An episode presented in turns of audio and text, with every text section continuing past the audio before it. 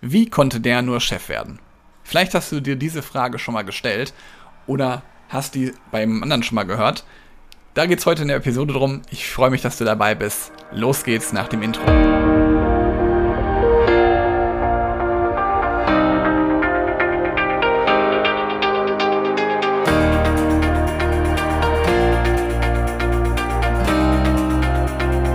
Herzlich willkommen zu einer neuen Podcast-Episode in meinem Podcast Führungskraft, dein Podcast für mehr Erfolg mit sozialem Verständnis und moderner Führung.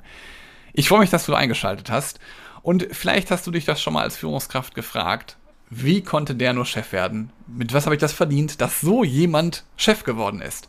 Und ich darf dir sagen, auch Führungskräfte werden von schwierigen Menschen geführt. Und was ich dann oft erlebe in Klientensitzungen, dass da ganz oft Wut kommt, dass da Enttäuschung ist, dass da Angst besteht.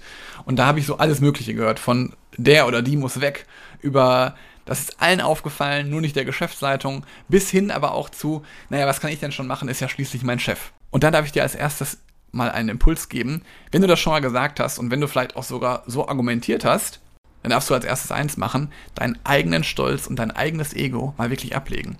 Weil du kannst natürlich jetzt einen Putschversuch starten.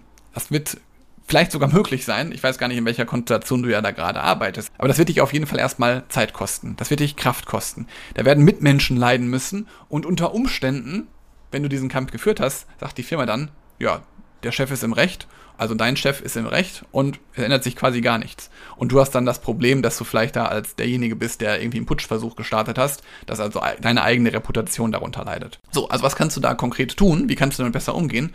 Überleg dir eher mal, was müsstest du tun, damit er oder sie, also dein Chef, genau das tut, was du gerne hättest. Und wenn du das gemacht hast, dann überleg dir einfach mal, welche Stärken hat er oder sie denn? Und dann konzentriere dich mal auf diese Stärken, die er oder sie hat. Und dann darf ich dir wirklich aus eigener Erfahrung sagen, liefer genau das ab, was er oder sie braucht, um zu arbeiten. Das ist eigentlich eine gute Herangehensweise, wie du mit sowas besser umgehen kannst. Und da vielleicht einfach mal so als Impuls für den heutigen Tag für dich. Warum gibst du ihm oder ihr so viel Kraft, dass er dich damit beschäftigt? Also, dass er dich vielleicht sogar in deiner Freizeit beschäftigen muss. Dass du dir Gedanken darüber machst, warum er oder sie Chef geworden ist.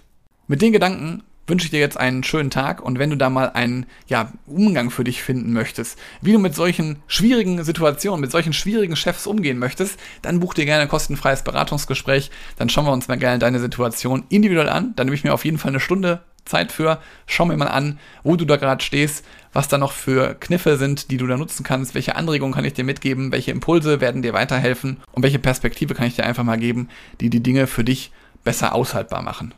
Freue mich von dir zu hören, wünsche dir jetzt einen schönen Tag. Ciao.